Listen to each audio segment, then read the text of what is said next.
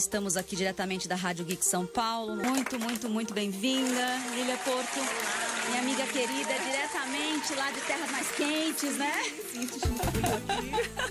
Ela ficou assim o dia inteiro, a gente passou o dia junto. Mas aqui o tempo é tão ameno. Eu falei, não, aqui o tempo é tão São Paulo. o tempo tá tão agradável. Não, o tempo é assim sempre. Lili, é uma honra ter você aqui. O programa como você sabe, você conhece já o nosso trabalho, eu acho que o futuro das coisas, que é, é a plataforma, o portal, enfim, toda essa, esse ecossistema de educação que você é fundadora, é, tem, conversa muito com voz. A gente brinca que vocês são o irmão mais velho. A gente olha para vocês e fala, cara, era isso que a gente queria fazer. e a gente acaba trocando um monte de coisa. Acaba se complementando. Totalmente. Total.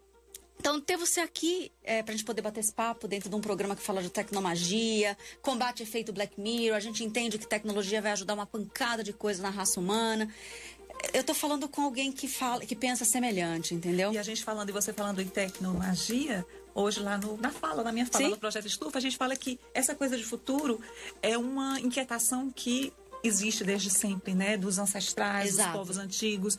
E realmente passava pela adivinhação, pela magia, né? Então, o, esse, essa sensação de você tocar o invisível, né? Para você entender o que vem a seguir e reorganizar a sua vida, essa é uma coisa que existe desde sempre. Desde sempre. E eu brinco que é, tem uma frase que eu gosto muito do, do Arthur Clarke, que é o cara que uhum. fez 2001 Odisseia no Espaço, que ele Sim. fala assim que toda tecnologia, quando madura, bem feita, ela não se distingue da magia. Por quê? Porque ela geralmente gera um certo encantamento que você não explica. Mágica. É, a coisa acontece mais rápido do que estava acontecendo até então. E muita coisa é resolvida, sabe? Meio que bip bop boom Sim. Eu gosto muito desse lugar. Sim. Mas, assim, eu te conheço, muitas pessoas não te conhecem. Então, antes de começar literalmente a conversar sobre o tema do programa, que é o futuro das coisas, que é o mesmo uhum. nome da sua plataforma, do site, de tudo que vocês fazem ali, e das provocações que eu venho fazendo, que é as coisas do futuro. E Sim. desse lugar, antes de a gente começar a pensar nos temas do programa hoje, é, eu queria que você se apresentasse. Como é que, ah, como é que nasce você nesse ecossistema todo? a gente tem que te, te, te conhecer. Bom, ai meu Deus. Vamos oh, lá. Bom, Bom, sou economista. Né? Uhum. Sempre gostei de tecnologia, de inovação. Eu, como eu falei, esse, esse medo do futuro é, eu tinha desde tá. quando eu era criança, né? Eu vivia a década de começo da década de 80, era criança, e a gente tinha medo do da guerra nuclear, tinha medo que o petróleo acabasse. Por que, que isso acontecia? Por que esse medo, é, esse pavor, né? O ouro negro né, que a gente era dependente totalmente, não existia energias renováveis, enfim. Sou economista, tenho um olhar muito sensível em relação às desigualdades sociais, tá. à educação, à saúde, assim e o meu e assim o, o objetivo assim o, não é não é nem propósito assim, eu queria gostaria de deixar um legado que era contribuir um pouco para trazer o que está acontecendo lá na frente, um tá. pouquinho mais lá na frente. Não precisa ser um futuro daqui a 5 anos, 10 anos, mas é um futuro que já está acontecendo lá na Índia, na China, com dois meses de avançado, uhum. que a uhum. gente traz para cá para mudar o que está acontecendo. Então é esse o espírito que a gente busca passar lá no futuro das coisas, é inspirar as pessoas para que mudem nessa realidade é tão ainda é tão difícil, né, para a maioria das pessoas. Porque ele não chega para todo mundo junto não futuro, chega, né? Não chega. E foi assim que nasceu? Me conta Sim. um pouco da Gênesis. A gente conversou, acho que rapidamente.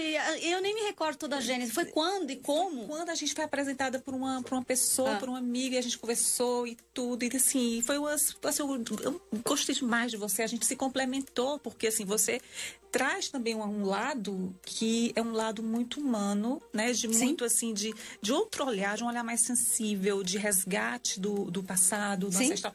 E a gente, às vezes, peca um pouquinho porque a gente fica tão focado no futuro, mas é interessantíssima essa inteligência é, que a gente precisa ter temporal, porque a gente lá, e assim, a gente conversa demais sobre isso, é que o futuro, a gente não olha daqui do presente para o futuro, a gente busca estar no futuro e olhar para esse presente, sabendo que o futuro pode sim influenciar o presente. É complicado, é, porque a gente pensa que é o presente que influenciou o é. futuro.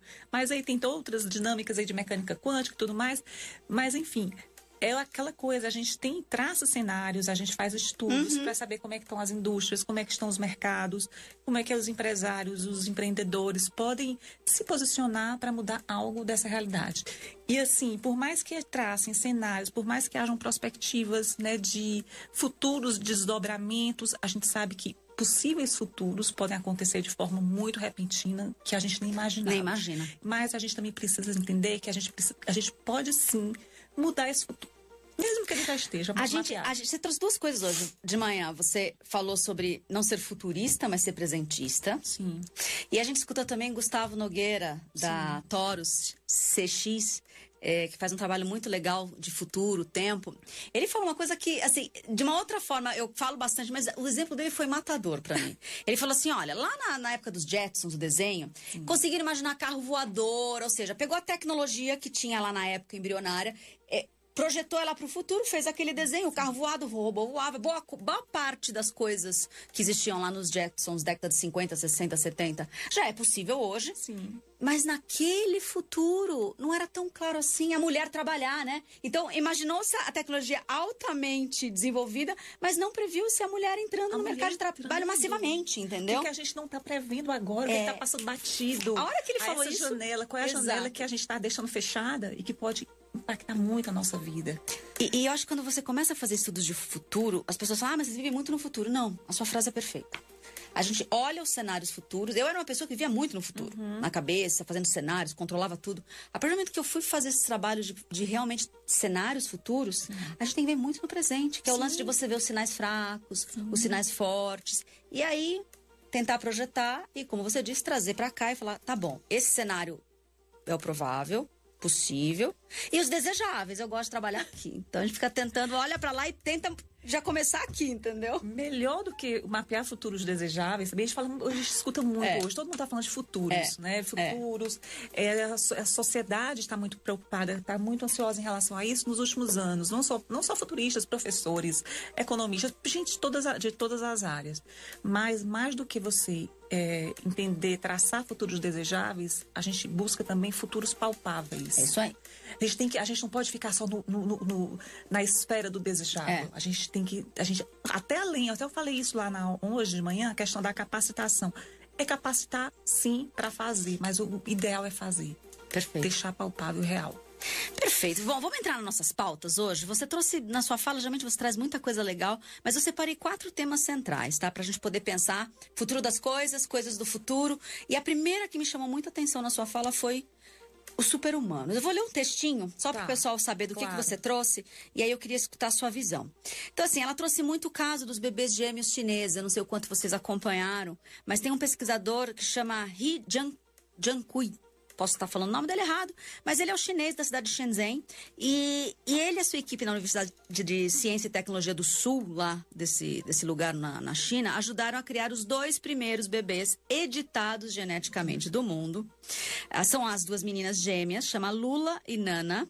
Ao longo de, enfim, de muita coisa, ele conta que a história das duas meninas que nasceram em novembro do ano passado uh, e que tiveram esse código genético alterado vieram com duas informações importantes. Ele alterou para não ter, para ser imune ao vírus do HIV, da AIDS. E aí rolou um colateral que a gente veio conversando. Três meses depois. O que, aconteceu? Descobriram que elas eram é, uma, tinham uma capacidade de aprendizado, de, aprendizado, de, de, tele, de intelecto mais avançado do que nós, seres humanos. Que nós, normais. A, a média dos humanos, média dos não humanos, editados. Não editados pela técnica CRISP. Isso significa o quê? Que os super-humanos hoje já estão entre a gente e que é, daqui a gente pode pensar o seguinte: elas vão completar, vão completar um ano de idade em novembro. Então, se a gente pensar que daqui a 17 anos, essas meninas vão estar, essas gêmeas vão estar na universidade. Uhum. Então, elas vão estar lado a lado com. Não editados. Com pessoas não editadas. O que, é que vai acontecer a partir daí? O que é que vai. Que outros desdobramentos foi descoberto três meses depois que elas tinham a capacidade, é, que vai, vai gerar, vai dar muita vantagem para elas competitivamente, claro, porque elas são mais avançadas uhum. intelectualmente, serão mais, mas que outros desdobramentos vão que a gente acontecer não sabe. que a gente não sabe. E outra coisa, qual é qual vai ser a dinâmica de relacionamento estar lado a lado de pessoas que foram editadas geneticamente e pessoas que não foram. Vai ter uma, uma certa cooperação aí, uhum. delas tem, tentarem ajudar aquelas pessoas que estão mais para trás, ou vai ter uma disputa. Então, assim, é uma incógnita. Gente, é incógnita. Agora, a gente pode melhorar isso, a gente pode contribuir para que esse futuro seja o melhor possível. Exatamente. Que convivam em harmonia, que convivam, que cooperem entre si. É, exatamente. Aí a polêmica fica maior porque embora ele tenha falado que foi um efeito colateral, eu ainda adoraria escutar dos geneticistas como é que você mexe na, na, na, na vai, no, no, no sistema imunológico e aí o colateral é o seu sistema cognitivo. É, é uma história meio distante, assim, eu sou totalmente leiga. Adoraria, se alguém quiser mandar pra gente aqui, é, adoraria ah, saber essa correlação, mas a gente lê as coisas e ninguém explica direito como é que foi a correlação do tipo, imunologicamente elas são imunes ao vírus do HIV que aterrorizou a gente por tantas décadas. E aí, sem querer, elas são mais inteligentes? Eu ouso dizer que o chinesinho mexeu nas duas coisas, talvez. mas é uma opinião minha, eu só tô especulando, talvez, tá? Talvez, eu não tinha pensado nisso, mas ele pode ter realmente Entendeu? mexido. No mínimo, assim, é, é, é, de se perguntar. Vou adorar aprender um pouco mais, e com certeza. Sumiu, né? Ele, assim, é. foi, ele desapareceu. Deve estar, tá, né? Mas sabe que isso é uma preocupação? Na época, eu tava fazendo o meu congelamento de óvulos uhum. e eu uhum. tava na frente de um geneticista. Eu tinha que aprender, perguntar pro, pro, pro, pro o doutor Luiz, que me uhum. atendeu, é, e ele falou, Lígia, essa coisa de, de, de, edição genética, a gente tem que tomar cuidado. Porque assim, o corpo inteiro, todas as suas células são você. É que lá no pé, ela acende a luzinha de dedão, e no coração ela acende a, luzinha do coração. Mas teoricamente, explicando em grosso modo, para você entender, todas as células têm o seu código genético inteiro. Ele fala assim, ok, a hora que eu tiro a codificação errada, que de repente pode dar um câncer de mama no futuro, eu edito aquilo, Aquele pedaço editado que na mama seria mama e no futuro seria uma mama doente, o que, que, vai acontecer com essa parte editada que também é, é, é duplicada no resto do corpo, Sim. que é dedão, por exemplo? Ele não sabia dizer, eles não sabem dizer. Essa edição, como é que ela vai se, se amplificar no resto do corpo que também recebe a edição sim, de um lugar que não estava doente. Que não estava doente. Então, assim, tem muita coisa ainda, é muito embrionário, mas a gente tem que acompanhar, porque a fronteira da, da ética e dos super-humanos estão entre e a nós. ética é uma tônica que tem que estar é. tá presente, né? E ninguém sabe se realmente foi. Literalmente. Literalmente. Vamos acompanhar. Fica gugando aí o doutor chinês aí, vamos ver que fim levou ele. Aí depois você me trouxe um outro tema que é o tema, bom, se eu vou ter super-humanos, como é que vai ser essa educação, né? E a gente começa a ver alguns movimentos e parece que assim, tem áreas que demoram para mover. A educação Demais. ainda ainda tem a gente eu, eu, vejo as crianças ao meu redor o quanto elas sofrem elas já sabem elas recebem uma educação via YouTube né é muito rápida e elas têm que ir todas as manhãs ou tardes de volta para uma década, para, sei lá, uma, um século que não é mais aquela, aquele que, que ela está aprendendo com o youtuber favorito, entendeu? Que lugar é esse? Como é que a gente melhora essa educação? Ai, meu Deus, é assim, tem muito. o Brasil não está preparado né, para o futuro da educação. E assim, está chegando aí a Alexa. É. Você vai custar 99 dólares e vai ser um professor particular para criança que é. chega em casa. A inteligência artificial, a torre, né? A torrezinha vai chegar, cada criança vai. O, criança de classe média vai ter. Vai ter. Vai ter. Ela vai falar com a máquina o tempo todo. Vai falar com a máquina, a máquina vai instruí-la. Então ela ah. vai aprender de uma forma é, ilimitada. Ela vai, qualquer pergunta que ela fizer, vai ajudar nos, nas tarefas. Como é que fica o professor particular, que tinha a sua rendinha, é, é. a sua receitazinha? Como é que fica o professor? Como é que é humanizado isso aí? Mas ao mesmo tempo a gente tem que pensar o seguinte: tá, está acontecendo alguns movimentos lá fora. É, algumas alternativas. Tem a Minerva, tem Minerva, tem Harvard que está aí, que colocou agora os currículos é, como se fosse um organismo vivo. Uhum. Ou seja, se eu faço, é, por exemplo, sou formada em economia, então eu poderia escolher é, arquitetura uhum. ou, ou, ou, estilismo, dependendo do, da trilha que eu quero seguir. Então não existe mais aquela linear, linearidade. As pessoas, os alunos lá vão, conseguir, vão construir seus currículos, né, vão construir suas trilhas de acordo com os interesses dela. Vai se tornar uma, uma coisa mais fluida.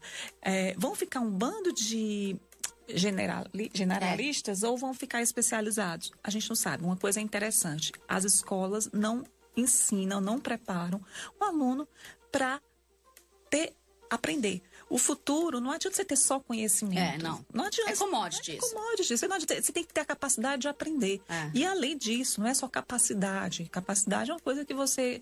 É um, é um compartimento que você coloca coisas lá dentro você faz o que com aquilo ali que está lá dentro? Você usa, você aplica em quê? Então, assim, a verdadeira experiência né, que as escolas precisam se antenar é o seguinte: é, eu, tá, eu acumulei conhecimento, mas eu vou externalizar aquele conhecimento. Perfeito. É fazer. Eu vou criar a partir daquilo. Criar a partir daquilo ali.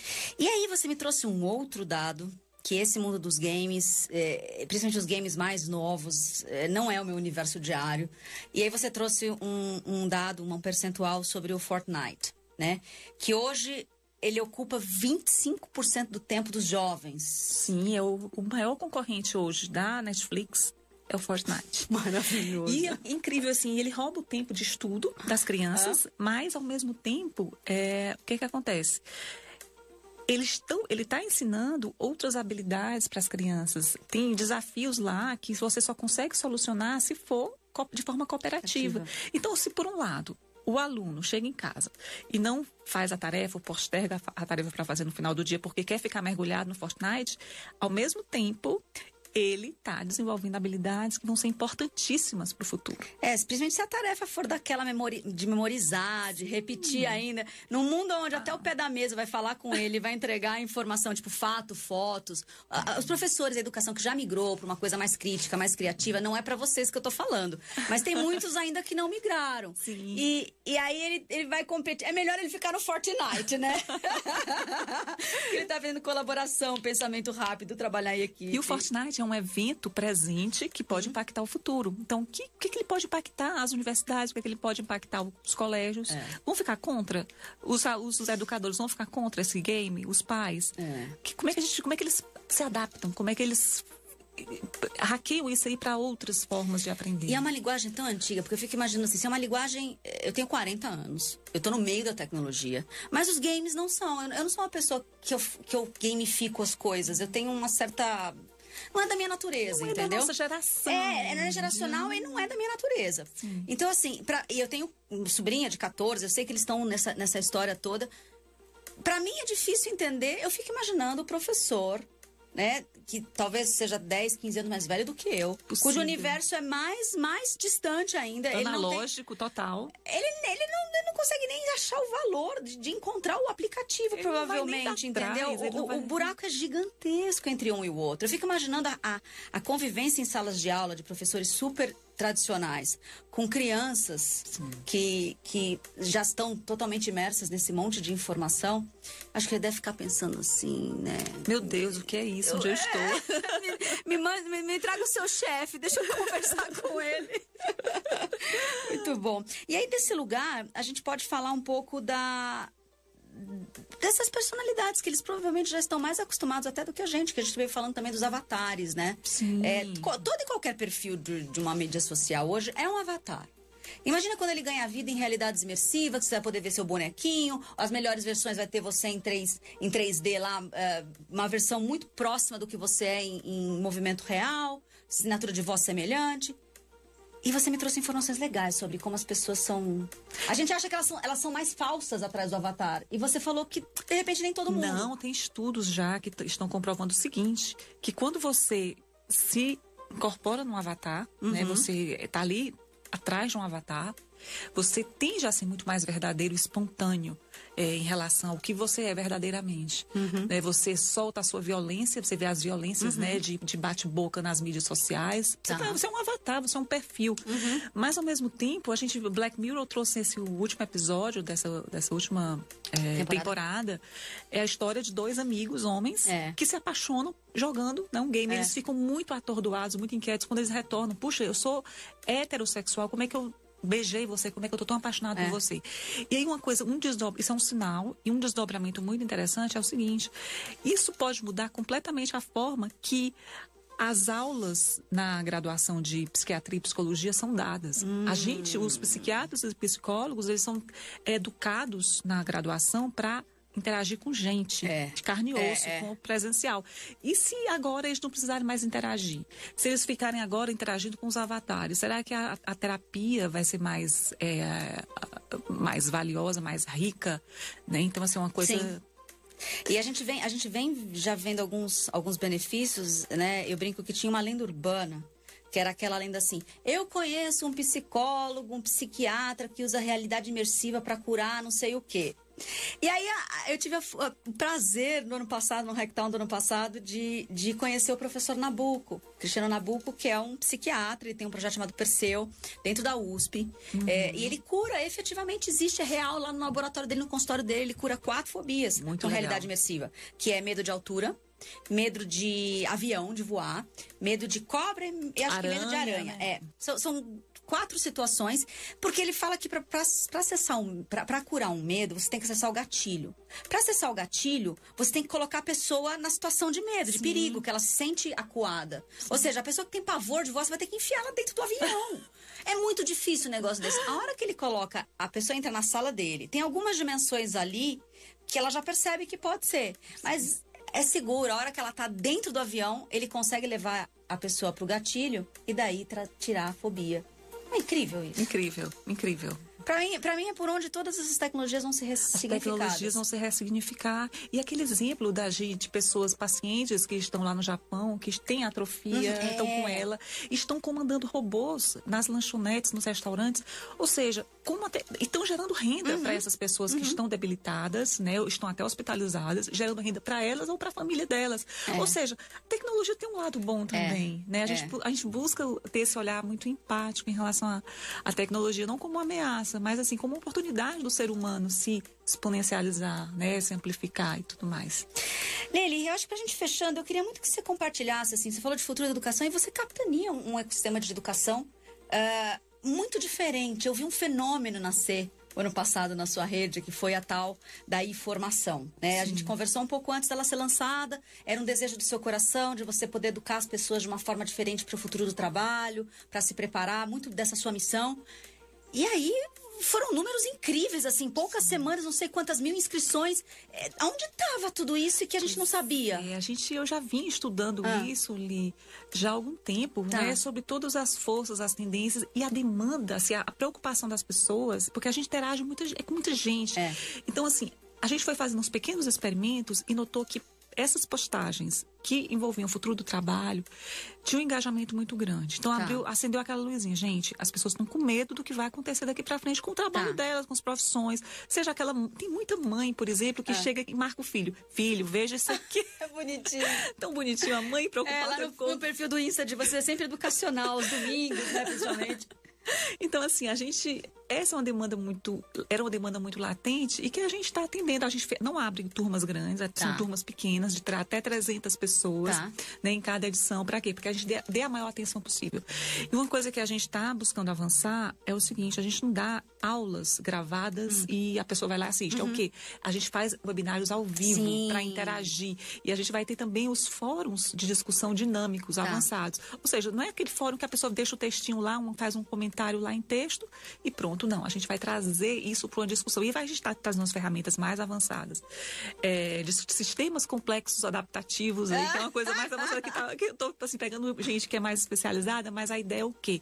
É a gente criar essas conexões tá. com as pessoas, é as pessoas gerarem oportunidade para a comunidade lá dentro. Se eu tenho que gerar quais são os interesses mapeados, quais são é, os desejos, quais são a, a profissão, vamos cruzar isso num mapa gráfico de interação enfim, é uma coisa, porque assim, a educação online, a gente está vendo coisa da, da, aprendizagem, não é só você jogar conteúdo, uh -uh. não é jogar conhecimento, é você oportunizar isso para as pessoas. Maravilhoso. E assim, eu, eu tive a oportunidade de dar uma das aulas Sim, lá. vai dar agora é, também. É, vai ser maravilhoso. E aí, desse lugar, eu percebo quantas pessoas interagem comigo muito tempo Sim. depois. Hoje, né, a gente consegue ver as pessoas falando, poxa, foi incrível, aprendi. Dia dos professores Demais. me parabenizaram. Sua aula foi maravilhosa. É, você foi minha professora lá no futuro das coisas.